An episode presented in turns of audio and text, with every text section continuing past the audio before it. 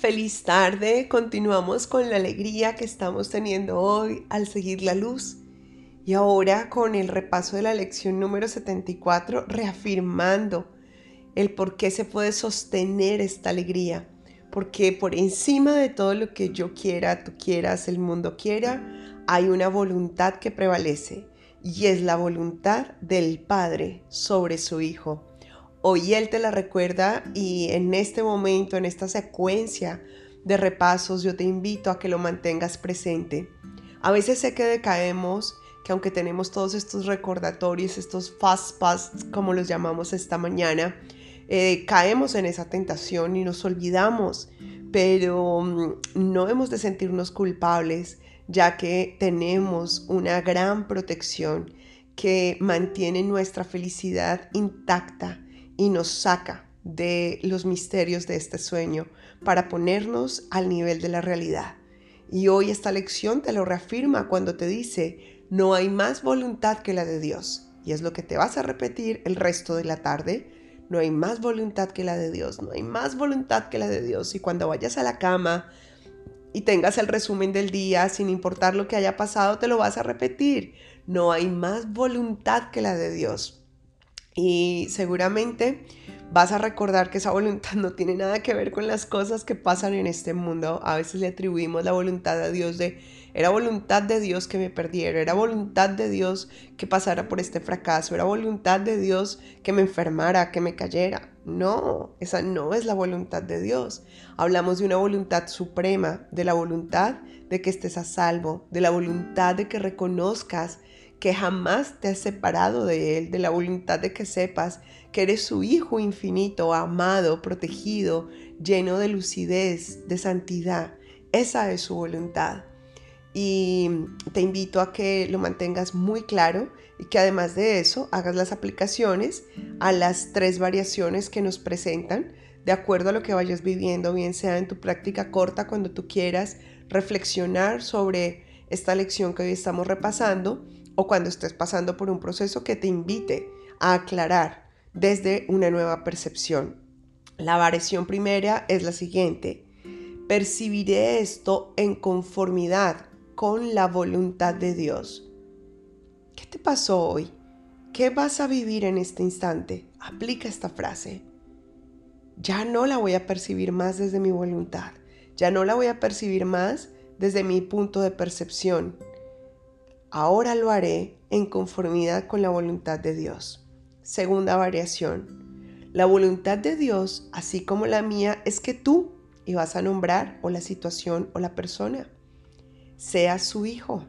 Sí, la situación también es el hijo de Dios. Es que tú, economía, seas el hijo de Dios. Es que tú, Juan, seas el hijo de Dios. Es que tú, Pepe, seas el hijo de Dios. Tercera variación. Esto es parte de lo que la voluntad de Dios ha dispuesto para mí, independientemente de cómo lo vea. Fíjate esto, que podríamos confundir con lo que te decía al principio. Vamos a imaginar que hay un accidente y tú digas, esto es parte de lo que la voluntad de Dios está dispuesto, ha dispuesto para mí, independiente cómo lo vea. Yo lo estoy viendo como un accidente. Yo lo estoy viendo como algo que me está separando el día en dos partes. Me quito esa visión, la separo, es independiente y me enfoco en que es parte de lo que la voluntad de Dios ha dispuesto, sin aferrarme a la situación.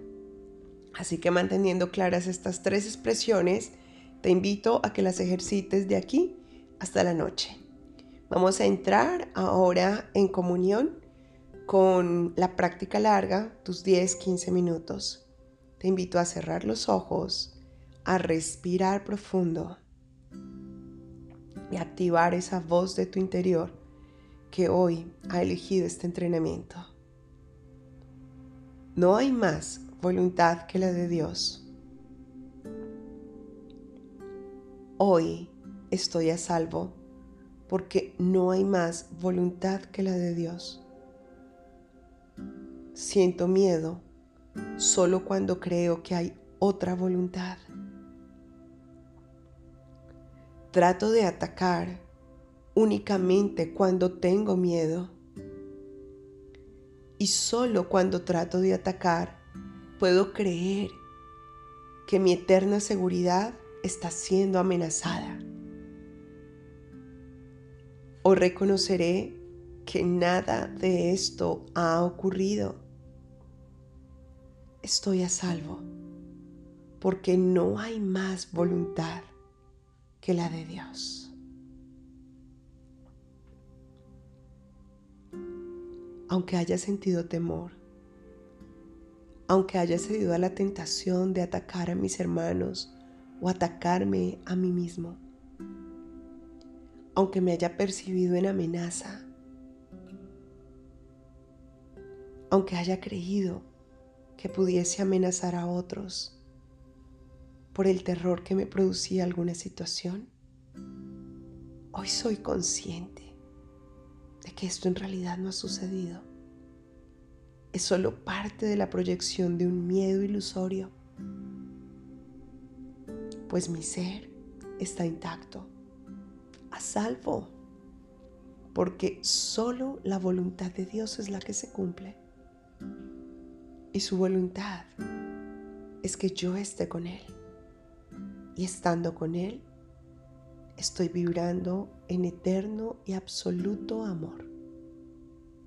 Aunque aquí, en mi mente humana, egoica, lo olvide. Igual aquí, puedo utilizar esa mente para recordarlo y podré ver destellos de esa voluntad. Entonces apartaré de mí el miedo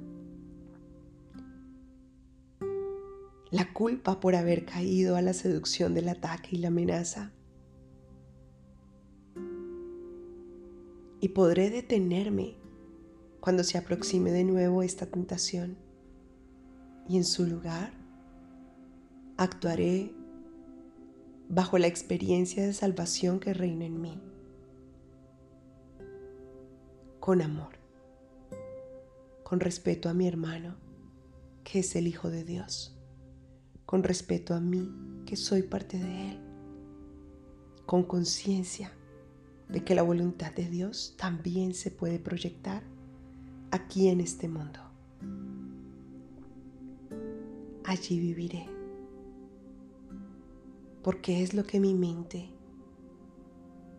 tiene capacidad de manifestar en este ahora. Continúa allí creando tu propia reflexión, tu propia conexión, manteniendo presente que ya estás listo para recibir, compartir y multiplicar bendiciones infinitas.